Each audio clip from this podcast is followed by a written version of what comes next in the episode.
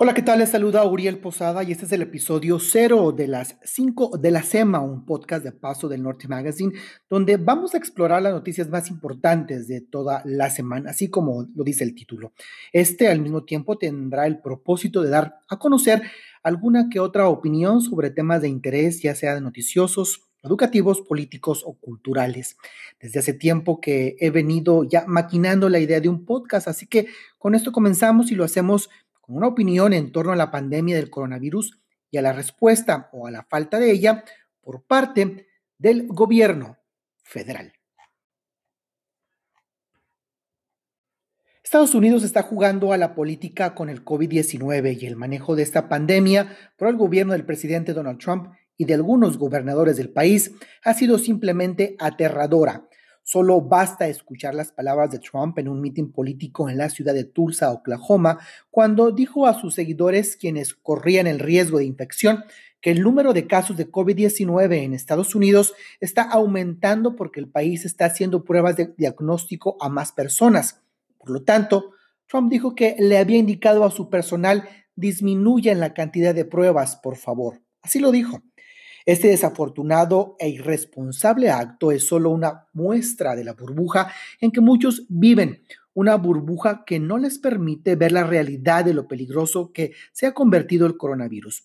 No aceptan que hasta el 26 de junio del 2020, fecha en que escribí esta columna para el sitio de internet de Paso del Norte Magazine, el país alcanzó la lamentable cifra de 2.4 millones de muertes por COVID-19. Esta no se había visto desde la pandemia de la influenza en 1918. El país en todos los niveles de gobierno ha tropezado desde el inicio de la pandemia, especialmente cuando se trata de efectuar pruebas de detección de la enfermedad. Las pruebas han llegado tarde y Trump amenazó con no entregar dinero para financiarlas en estados que en las últimas semanas han visto un repunte en el número de casos positivos, como en Texas o la Florida. En México existe una frase muy popular para describir alguna ambigüedad. Sube el piano y baja el piano. Eso es precisamente lo que está haciendo muchos de nuestros líderes, literalmente. Uno de ellos es el gobernador de Texas, Greg Abbott, quien después de anunciar su esperada reapertura económica, tuvo que dar marcha atrás después de que su entidad registró más de 5.000 casos positivos de COVID-19 en un solo día.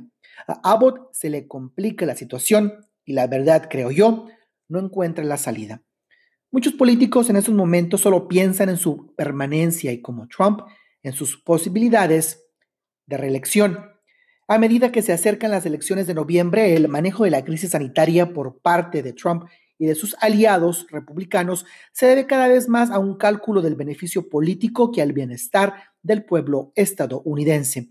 El coronavirus está poniendo de rodillas a esta nación y ha expuesto una catástrofe de salud pública que, como lo dije en una columna anterior, afecta en gran porcentaje a los más necesitados.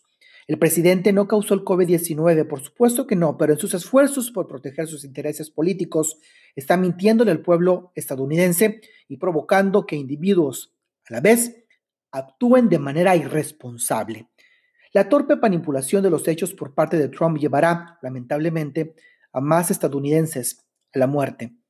Está en todos protegernos del coronavirus y de las mentiras del actual gobierno. Nos vemos en la próxima.